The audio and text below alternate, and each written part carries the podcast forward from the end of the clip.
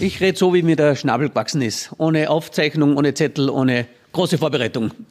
Und trotzdem kann man es schaffen, mit dieser Methode 1000 Gästebetten zu haben. Denn wen du jetzt hörst, das ist Markus Hofbauer. Er ist Unternehmer, hat 1000 Gästebetten, Ferienwohnungen gebündelt in rund 30 Häusern, vor allem in Österreich oder nur in Österreich? Nur in Österreich, ja.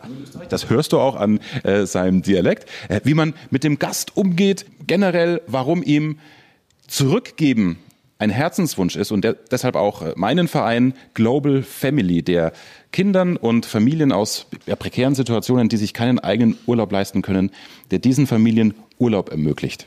Das jetzt im Erfolgreich Reden Podcast.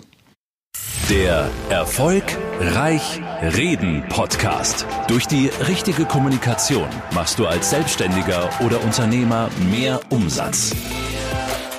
Als Angestellter machst du schneller Karriere, weil du bei den Entscheidern auffällst. Nutze die Techniken der Profi-Moderatoren für deinen Erfolg, beruflich und privat. Echte Hacks aus der Praxis, die definitiv funktionieren. Lerne von Menschen, die in ihrem Business top sind.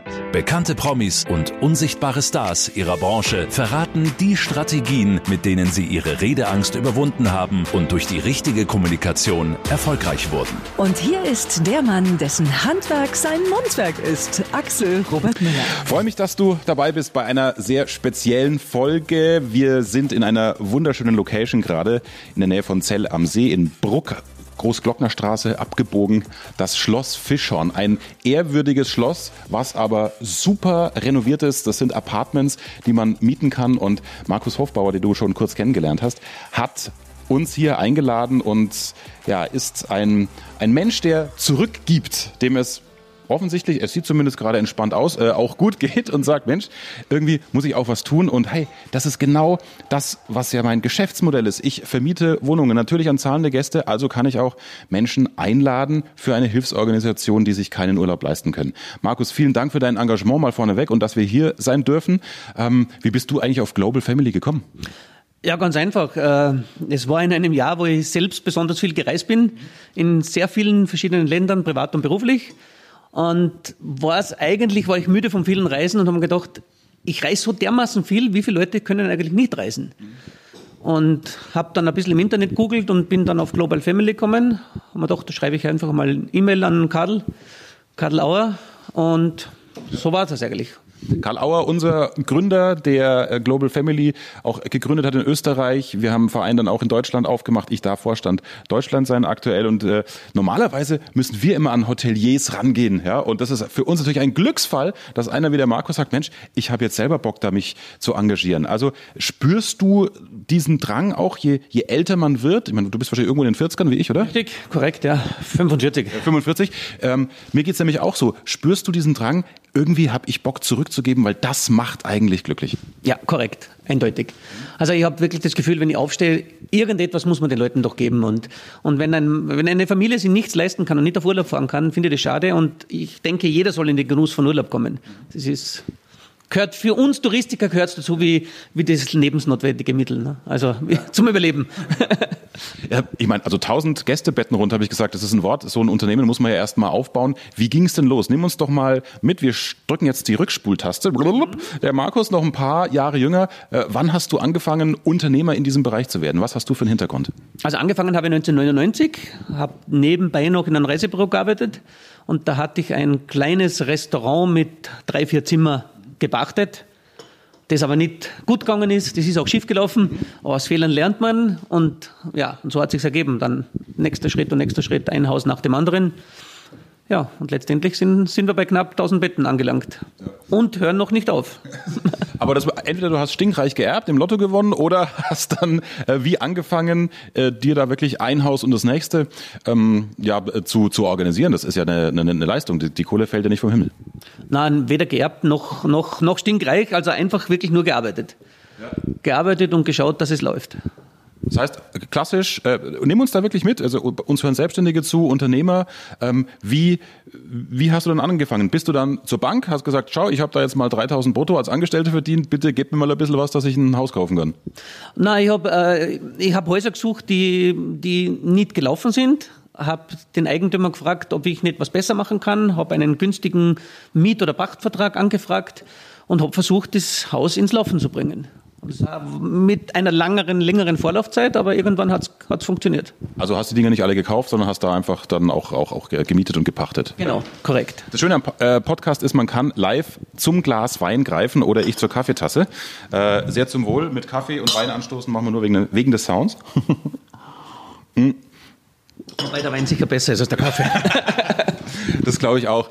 So, also du, du kennst dich, ohne dass es dir bewusst ist, wie du im Vorgespräch gesagt hast, natürlich mit Kommunikation aus in verschiedenen Facetten. Du musst mit einem ähm, Vermieter, einem äh, Hausbesitzer einen Pachtvertrag äh, abschließen, musst verhandeln, willst das ja zu guten Konditionen machen. Du äh, musst Mitarbeiter führen, die jetzt die gut 30 Häuser betreuen. Also ist dir das, ist dir das schwer gefallen, auf einmal in eine Chefrolle zu schlüpfen, weil das war ja erstmal so gar nicht bewusst, weil man muss ja mit Mitarbeitern anders reden als mit Gästen, wieder anders als mit einem Vertragspartner, dem man eine günstige Pacht rausleihen will. Nee, eigentlich gar nicht, weil ich verfolge das Motto, ich bin mit jedem ziemlich familiär. Okay. Also ich bin, ich hänge weder die Chefposition noch, noch den, also ich versuche das alles ziemlich locker und ziemlich familiär zu nehmen. Mhm. Und ich glaube, das geht auch ganz gut so. Ja. Du bist der Kumpeltyp, wo aber klar ist, hey, wenn er was will, also wenn entschieden ist, ist entschieden? Ja, natürlich. Von mir kann man grundsätzlich alles haben, aber wenn etwas dann schief läuft und ich das zum wiederholten Male gesagt habe, dann kann ich auch anders. Will ich nicht, aber es geht. Er sitzt mit einem äh, sehr angenehmen Grinsen vor mir, aber ich kann mir vorstellen, wenn die Mine umschlägt, ne, dann. Ah ja, passiert selten. Nein, es passiert.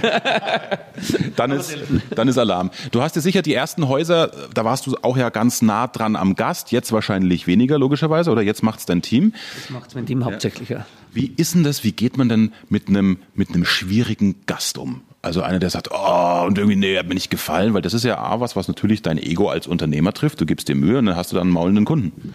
Ja, das hat man immer. Man muss versuchen, ruhig zu bleiben. Äh, der Gast zahlt. Der Gast hat natürlich, hat natürlich gewisse Rechte. Manchmal geht er über diese Rechte drüber. Da muss man aber auch dem Gast signalisieren, bis daher und nicht weiter. Ja. Wenn, er, wenn er sich falsch benimmt, aber ruhig bleiben und mhm. Hast du auch schon mal irgendwie einen Mitarbeiter eingestellt, wo du gedacht hast, okay, der war jetzt im Gespräch ganz sympathisch, aber ah, da hat mich meine Menschenkenntnis aber sowas von getrügt?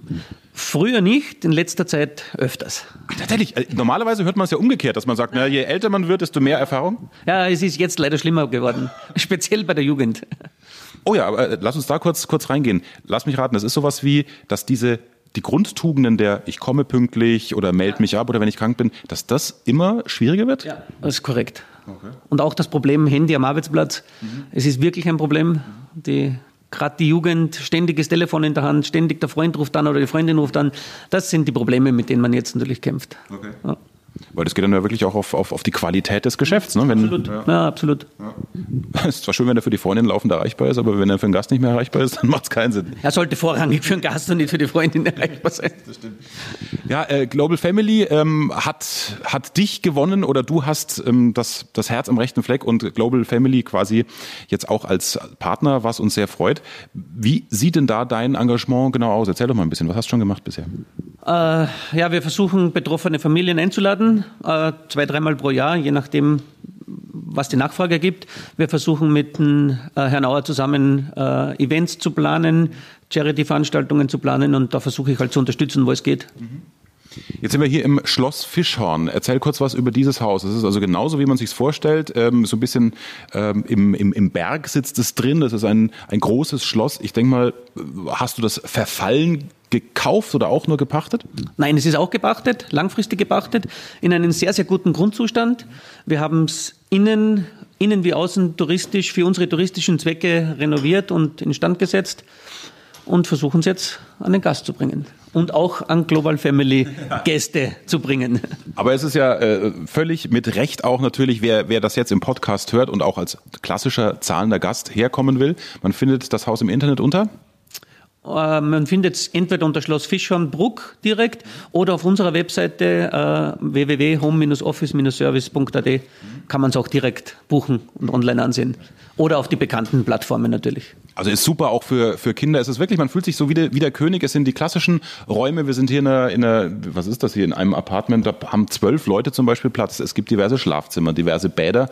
Und die Kinder können natürlich draußen im, im Schlosshof rumrennen. Man kann lecker Stockbrot machen. Also auch das ist, das ist wirklich wunderbar. Hast du denn als Unternehmer ein äh, bestimmtes Ziel oder ergeben sich Objekte, die du dann in den Tourismus bringst, einfach laufen dir die über den Weg? Oder sagst du, ach, eigentlich wollte ich nur 500 Betten haben, jetzt sind es 1000 geworden, jetzt setze ich mich zur Ruhe? Naja, zur Ruhe setzen, äh, man sollte natürlich ständig seine Ziele verfolgen und zur Ruhe setzen bin ich noch viel zu jung dafür. ähm, aber nein, es, es, ergeben sich Gelegenheiten und man muss halt nur genau schauen, welches Haus passt, welches Haus passt nicht. Nicht jedes ist geeignet, mhm. aber wenn mich ein Haus reizt, dann will ich das auch haben und versuche das auch gut so gut es geht zu machen. Der Podcast heißt Erfolgreich reden. Also, dass du einfach einer bist, der intuitiv kommuniziert, der einfach eine, eine, Ehrlichkeit möchte, eine Verbindlichkeit, deswegen auch mit, ich sag mal, jüngeren Mitarbeitern jetzt wahrscheinlich auch mehr Probleme hat. Das ist schon durchgekommen. Also, lass, lass uns diesen Kommunikationspart hier im Podcast beenden, einen Haken dran machen. Thema Erfolg. Wie würdest du einem, der jetzt 2025 ist, raten, die Straße des Erfolgs zu beschreiten? Was sind die Top-Eigenschaften? Wie genau muss man sich Ziele setzen? Was sind da deine Tipps und Rezepte aus der Unternehmersicht? Naja, man muss seine Ziele im, im, Auge behalten und man muss halt ständig dran glauben. Es wird nicht immer alles aufgehen. Man muss halt immer dran denken, was will ich haben, was will ich erreichen und daran muss man halt festhalten. Mhm. Äh, viel zu viele geben einfach auf. Äh, passiert mir auch oft, wenn etwas nicht geht, dass ich sage, ach, funktioniert jetzt nicht, aber dranbleiben und irgendwann wird schon funktionieren. Und man muss halt ehrlich dran, das, das wollen, was man, mhm. was man sich vornimmt. Bist du da einer, der, der, der seine Ziele auch aufschreibt? Da gibt es ja verschiedene Rezepte. Die einen führen ein Erfolgstagebuch, die äh, formulieren jeden Tag ihre Ziele schriftlich, damit sie im Kopf sind. Das ist ja psychologisch auch erwiesen. Wenn du permanent positiv mit dir sprichst, deine Ziele aufschreibst. Äh, wie, wie, wie verfolgst du die Ziele? Wie, hast du die denn nur im Kopf? Ja, ich habe sie ausschließlich nur im Kopf. Ah, ich schreibe mir es nicht auf, ich habe es nicht im Computer, ich habe sie nicht auf Papier. Ja. Ich habe sie im Kopf, ich weiß, was ich will ja. und das Ziel verfolge ich auch. Mhm. Also es gibt auch Objekte, wenn man es auf die Objekte bezieht, ja. es gibt Objekte, da fahre ich vorbei, sehe ich, ist ein wunderschönes Haus, das würde ich gern irgendwann haben. Bis jetzt ist es sehr oft geglückt, dass ich es dann noch habe. Okay, ja. schön. Und was machst du, wenn es mal nicht funktioniert? Dieses Thema Rückschläge, du hast es schon angesprochen, man gibt zu früh auf. Bist du da jetzt mit 45 auch vielleicht hartnäckiger, weil du schon mehr erlebt hast als mit 30? Machst du jetzt Fehler von früher nicht mehr? Ja, definitiv mache ich Fehler von früher nicht mehr. Ne? Man lernt aus den Fehlern, sollte man auch. Wenn man den gleichen Fehler wieder macht, dann läuft auch was falsch. Also man sollte schon aus den eigenen Fehlern lernen, natürlich. Äh, kannst du es nochmal kon konkreter machen? Also wenn du ein Haus wolltest und der wollte partout nicht dir einen Pachtvertrag geben, hast du dann auch Plan B und C ergriffen, ihm heimlich einen Fresskorb nach Hause geschickt, um zu sagen, ja, ich will, ich will, ich will? Nee, nee, wenn es absolut nicht geht, dann ist es auch für etwas gut. Also dann klappt es auch nicht. Okay. Und wenn es so in so einer Zwischenphase ist, wo, man, wo du sagst, naja, jetzt könnte ich ja eigentlich schon aufhören, wo, kannst dich noch erinnern an ein Haus, wo du gesagt hast, da, ich glaube, es wird nichts, aber komm, jetzt mal einen Versuch starte ich noch und dann hat es geklappt? Ja, doch, das gibt's öfters. Ja, ja, das gibt schon öfters. Und das ist dann einfach der eine Anruf zusätzlich oder kannst du uns das noch konkret, konkret machen? Ja, manchmal scheitert es an Kleinigkeiten, dass man vielleicht etwas anders formuliert oder vielleicht eine andere Strategie wählt. Und das sind oft wirkliche Nuancen, die man dann anders, anders angeht und dann funktioniert es. Oder man muss es auch mal einen Monat ruhen lassen und dann beim nächsten Mal wieder noch einmal einen Anruf starten und dann geht's auf Halde legen, also wirken lassen. Auch das jetzt nochmal, es geht wieder in die Kommunikationsstrategie. Ähm, bleib an deinem Ziel dran, leg's mal weg. Dann kommt vielleicht durch ein anderes Objekt bei Markus oder bei dir durch eine andere Handlungsweise eine andere Idee und dann holst du es wieder raus. Äh, generell, wenn du beim Kunden mal etwas präsentieren musst, ob Markus äh, die Präsentation eines Konzepts äh, hat oder äh, du eine Kundenpräsentation hast, wenn du selbstständig bist oder wenn du vom Vorstand präsentieren musst, wenn du Angestellter bist, geh mal in die Show Notes, in die Beschreibung. Das angstfrei Reden E-Book völlig kostenlos habe ich dir gebaut, über 20 Seiten Content, der in die Tiefe geht. Da kannst du also A, Schritt für Schritt deine Vorbereitung strukturieren und ich habe dir auch konkrete Übungen an die Hand gegeben, wie du dann deinen fertigen Vortrag auch zu Hause so einüben kannst unter realen Bedingungen, dass du ihn nur noch abrufen musst, deinen Vortrag und auch kein Lampenfieber mehr hast, beziehungsweise es so zurückfahren kannst, dass du es für dich nutzt. Also einfach in den Show Notes unten in der Videobeschreibung draufklicken und hol dir das Angstfrei Reden E-Book. Wenn du vor Menschen reden musst, vielleicht auch so eine Präsentation hast, ne, so Konzepte musst du präsentieren, hast du da, wenn du sagst, du hast jetzt nicht unbedingt hier das Skript vor dir, äh, übst du das zu Hause oder ist das auf der Fahrt dahin im Kopf, dass du die Top 5 Punkte im Kopf hast? Also eine gewisse Nervosität, wenn du was ja vielleicht auch hast, sagst, das ist jetzt die entscheidende Präsentation, das ist dir sicher auch nicht fremd, oder? Nein, ist mir nicht fremd. Aber wenn man sich zu sehr daran versteift, dann wird man noch mehr nervös. Also ich gehe meistens ganz entspannt hin und schaue, was passiert. Wenn man sich zu viel Druck macht, dann ist es auch nicht gut.